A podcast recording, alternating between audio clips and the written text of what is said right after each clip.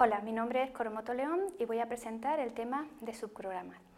Eh, y por ende tendré que hablar de los distintos tipos de pasos de parámetros. El contenido de la, presentación es el siguiente. En primer lugar, vamos a presentar el concepto de subprograma, que dependiendo del lenguaje de programación de alto nivel que estemos utilizando, también se denomina rutina, subrutina, función o procedimiento y a continuación vamos a ver los distintos elementos que componen un subprograma. En general van a contar con una definición o declaración y con la invocación del mismo. Empezamos entonces con qué es un subprograma. Cuando vamos a resolver un problema utilizando un ordenador, en general lo que tenemos que hacer es definir en un lenguaje de programación un programa que nos diga cuáles son los pasos que tenemos que seguir para resolverlo. Esos pasos los podemos agrupar en pasos más simples y esos pasos simples dan la solución a el problema original. Así pues, un subprograma va a ser un conjunto de pasos simples que forman parte de un algoritmo general y que permiten resolver una tarea específica. Concretamente, las componentes de un subprograma van a ser una entrada, una salida y el subprograma en sí. Todo subprograma se encarga entonces de resolver una tarea sencilla especificando una determinada entrada y dando como resultado una determinada salida. Las componentes de un subprograma van a ser dos principalmente. Tenemos que definir o declarar qué va a ser el subprograma y luego tenemos que invocarlo para que se lleve a cabo la tarea para la cual lo definimos. En la definición de un subprograma vamos a tener cuatro elementos principales.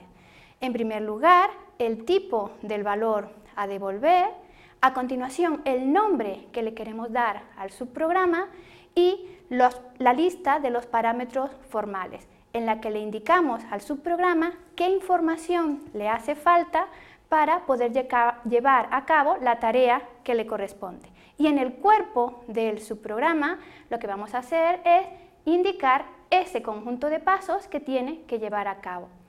En la invocación del subprograma vamos a utilizar el nombre que le dimos en su declaración y el conjunto de parámetros con los valores que queremos darle a los parámetros de entrada. En general, el esquema general de un programa nos va a quedar de esta forma.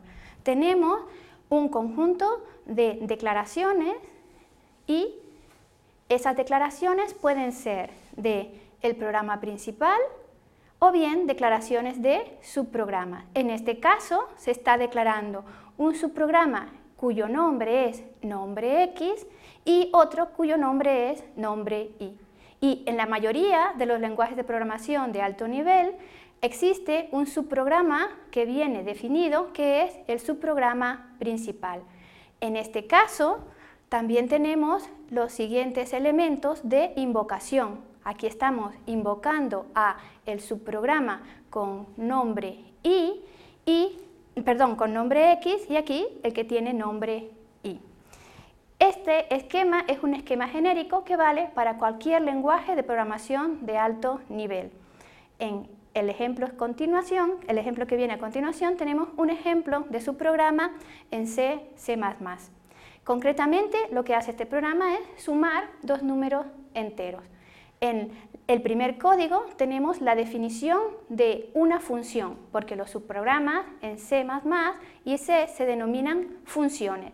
Eh, las distintas componentes de la función cuentan con el entero, que era el valor a devolver, el valor a devolver, el nombre que le estamos dando a la función, que es suma, y en este caso tenemos dos parámetros formales, uno que se llama a y otro que se llama b, que van a constituir los dos operandos que nosotros queremos sumar. Eso lo hacemos dentro del cuerpo que empieza con una llave abrir y acaba con una llave cerrar y devolvemos la suma de los parámetros a y b.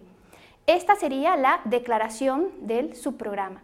Abajo tenemos la invocación, tenemos la llamada a la función. En la función principal se está invocando a la función suma que hemos definido arriba con los parámetros actuales 5 y 3. Le estamos pidiendo al programa que sume los valores 5 y 3.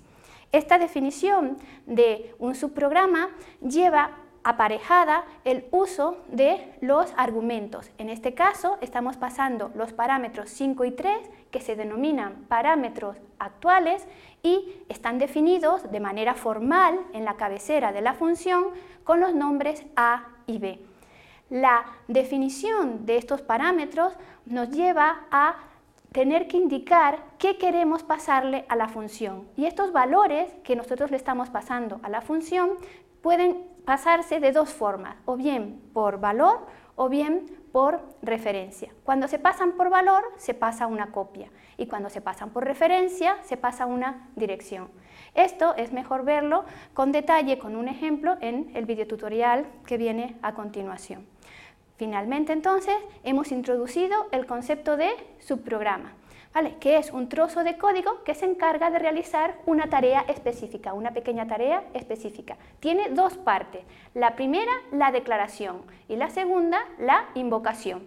Y además es necesario indicarle a, esa, a ese subprograma que hemos desarrollado con qué parámetros queremos que se ejecute. Por lo tanto, es necesario definir si esos parámetros se van a pasar por valor o se van a pasar por referencia.